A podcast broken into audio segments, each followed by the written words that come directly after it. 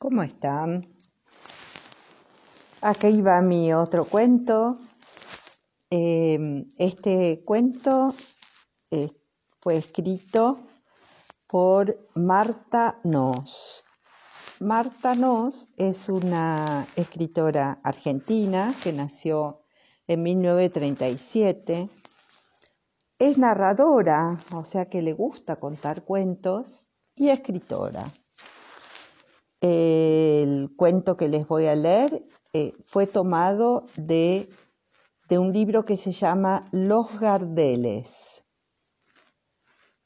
de Gardel, ¿no?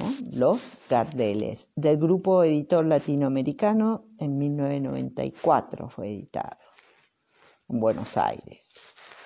Tiene varios premios esta autora del Fondo Nacional de las Artes, de la Fundación Fortabat, bueno, y es especialista en cuentos.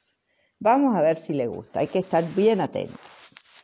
Se llama memorión, memorión, o sea, una memoria enorme, un memorión.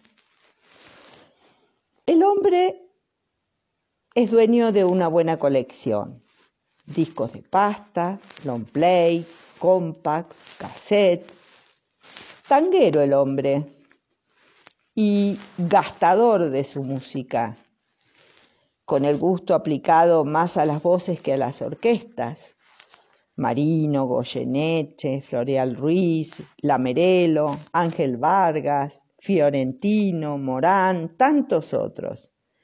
Pero su preferido, su preferido, Gardel.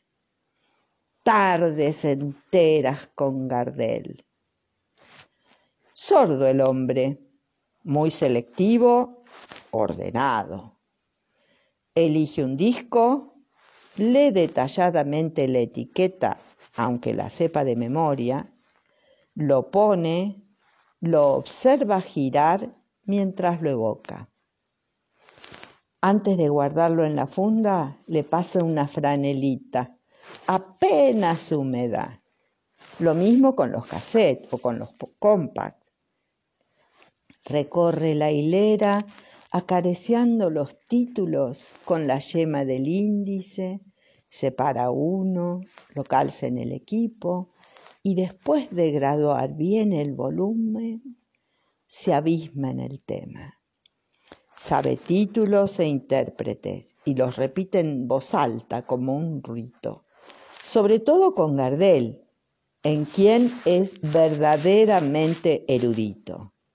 Conoce mil datos acerca del registro, de quién es la letra, de quién es la música, el acompañamiento, cuándo se registró la grabación, dónde, y menudea en la ficha técnica y demás datos con derroche, con fervor, para quien quiera seguirlo, cada vez que arremete con una versión.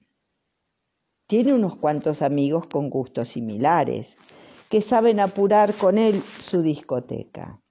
Concentrados, suelen requerirle que se calle, que deje disfrutar, que la termine. Pero él no escucha. Sigue hablando. Sordo el hombre, desde hace años, como una tapia. Bueno, muy simpático el cuento. Hay que estar atentos para entenderlo bien. Bueno, espero que les haya gustado. Será hasta nuestro próximo cuento.